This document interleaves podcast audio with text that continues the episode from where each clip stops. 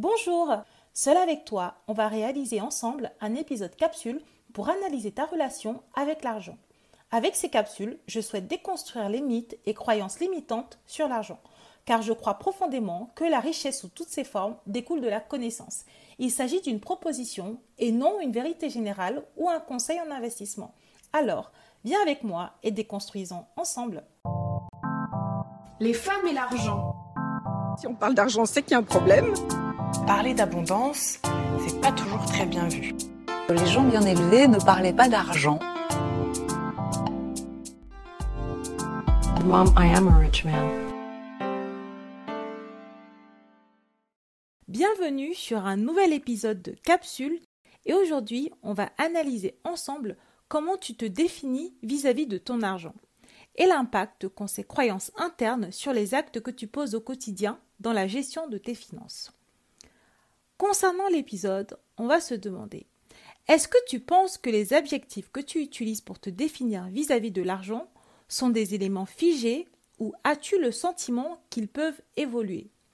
C'est primordial d'analyser, de déconstruire ce que tu dis de toi car cela te permet de comprendre que ce que tu penses peut évoluer ou même être changé si cela ne te convient pas. Cet épisode est pour toi si tu souhaites comprendre D'où viennent les croyances que tu as vis-à-vis de toi et de ta relation à l'argent? Si tu souhaites t'offrir la possibilité de changer et d'observer d'autres résultats que ceux que tu observes habituellement. Si tu veux également découvrir la meilleure version financière de toi-même, si tu veux aussi créer ta propre crédibilité financière ou aller chercher ton euro-respect, et enfin, si tu souhaites savoir comment faire pour te plonger dans le changement dès maintenant. Qui sommes-nous et pourquoi on fait ce que l'on fait? Je suis Vanessa. En tant qu'experte financière, je propose des outils afin de t'aider à nourrir ta réflexion sur ta relation vis-à-vis de l'argent, afin que tu puisses prendre conscience de l'impact des décisions financières prises au quotidien sur ta vie. Nous accompagnons les femmes qui se sentent bloquées ou limitées vis-à-vis de l'argent afin qu'elles puissent atteindre leurs objectifs financiers et qu'elles aussi puissent construire la vie dont elles rêvent. Nous ne faisons pas de conseils en investissement, cependant, nous partageons avec elles nos connaissances afin de les aider à prendre conscience des freins qu'elles rencontrent. Durant cet épisode, on va faire plusieurs choses. Cet épisode va d'abord débuter par un exercice. 1. Tu vas commencer par décrire la personne que tu es et comment elle se comporte avec son argent. Si tu devais présenter l'individu que tu es au quotidien et comment il agit quand il est question d'argent à une personne qui ne te connaît pas ou qui ne te connaît pas encore, qu'est-ce que tu lui dirais sur tes forces, tes faiblesses, ce que tu aimes et ce que tu n'aimes pas? Tu vas par exemple dire Je suis une personne extrêmement généreuse. Quand il s'agit de faire plaisir ou d'aider un proche, je ne compte pas. Je ne regarde pas les factures, je donne, je paie. Ou alors, tu vas dire que toi, ton truc, c'est le budget. Quoi qu'il arrive, quand une situation se présente, la première chose que tu vas faire, c'est regarder combien ça coûte et si tu peux te le permettre. Si une situation te met en stress, tu ne passes pas à l'action. Soit tu ne paies pas, soit tu ne donnes pas, soit tu paies quand même, mais après tu te sens mal. Maintenant, dans un second temps, on va se demander si ces caractéristiques que tu viens de décrire sont des éléments qui sont gravés dans le marbre et ne vont jamais changer, car ce sont des caractéristiques intrinsèques de ta personne.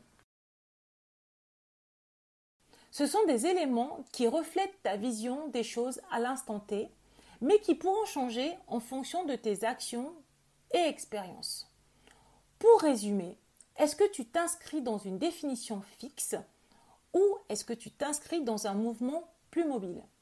Ce qu'il faut comprendre, c'est que cette décision découle souvent des interactions que tu as eues avec ton entourage, ta famille, tes amis ou alors ton conjoint. Des messages que tu as préenregistrés et intériorisés comme des éléments factuels et intrinsèques de ta personnalité. La dernière question est qui est-ce que cela arrange cette définition? Est-ce que cela t'arrange toi ou est-ce que cela arrange ton entourage? Si tu prenais la décision d'explorer d'autres voies financières, qui serait déstabilisé? Et enfin, qu'est-ce que tu souhaites faire?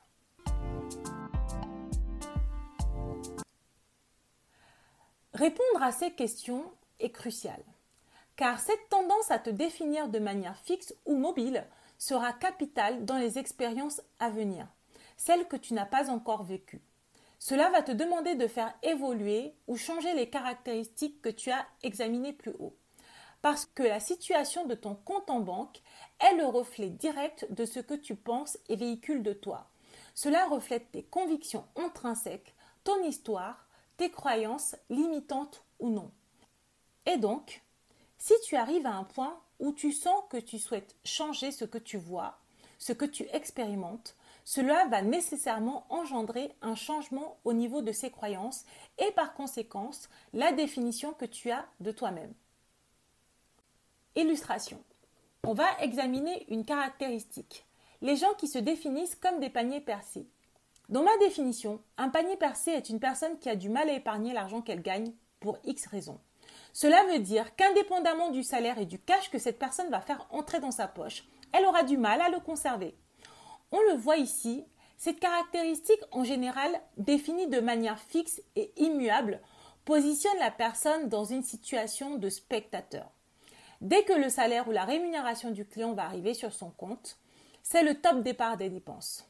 Les prélèvements obligatoires passent, eau, gaz, électricité, impôts les dépenses non obligatoires mais que tu considères comme indispensables, Netflix, Amazon Prime, Ensuite, les sollicitations externes subies ou en tant qu'agent, tu as le sentiment de ne pas pouvoir agir dessus.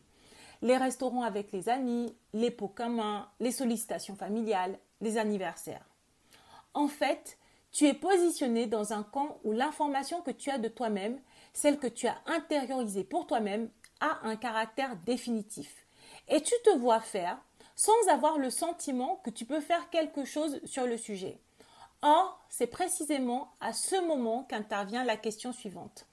Ces caractéristiques définitives arrangent qui?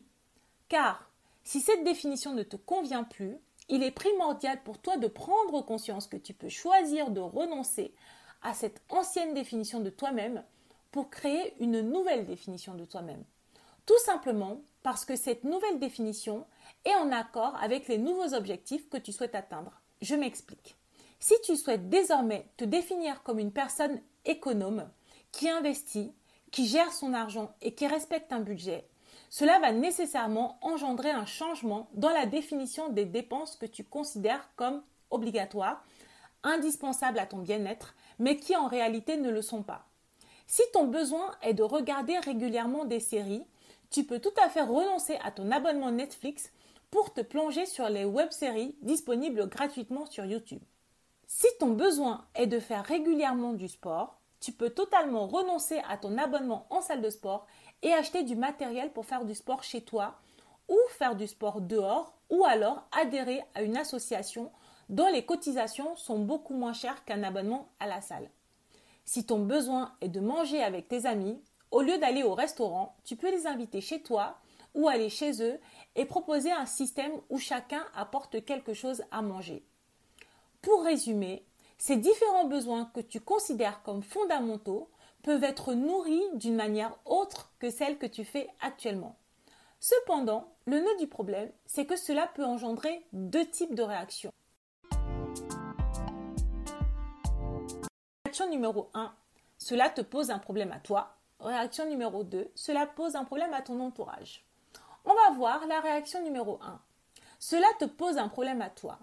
Dans ce cas, il serait pertinent d'analyser pourquoi ce nouveau plan te pose problème. En quoi les nouveaux objectifs que tu as pour toi-même te posent un problème?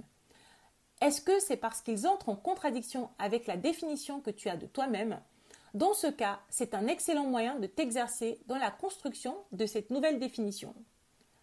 Ou alors, c'est parce que tu sens une résistance de la part de ton entourage, tes copines qui adorent aller en boîte de nuit dans des endroits hyper chers, là où tout le monde paie sa tournée, et il y a toujours un moment où c'est ton tour, et quand tu le fais, tu renonces à tes projets de budget.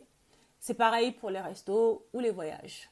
Là encore, c'est un exercice qui va te permettre de comprendre si l'entourage que tu as construit autour de toi est en harmonie avec la nouvelle définition de toi-même que tu es en train de construire.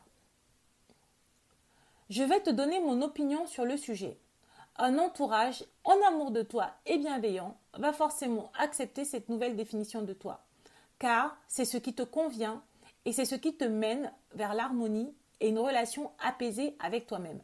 Leur priorité sera de passer du temps avec cette nouvelle personne que tu deviens, en harmonie et apaisée, peu importe si cela passe par manger chez toi ou ailleurs. Deuxième réaction, cela pose un problème à ton entourage et tu sens des résistances. Si tu fais face à des résistances, des critiques du genre tu es devenu bizarre, t'es radine, t'es chelou, t'étais vraiment plus fun avant, cela veut dire, à mon avis, qu'il ne s'agissait pas vraiment de passer du temps avec toi pour toi. Mais cet entourage souhaite vivre une expérience dont tu fais partie, et comme tes règles ont changé, ils vont mettre en place des mécanismes pour essayer de te faire renoncer à ces changements, pour que tu reviennes à l'ancienne version de toi-même qui leur convenait mieux à eux qu'à toi. Le risque, le risque pour moi, dans cette situation, c'est la tentation.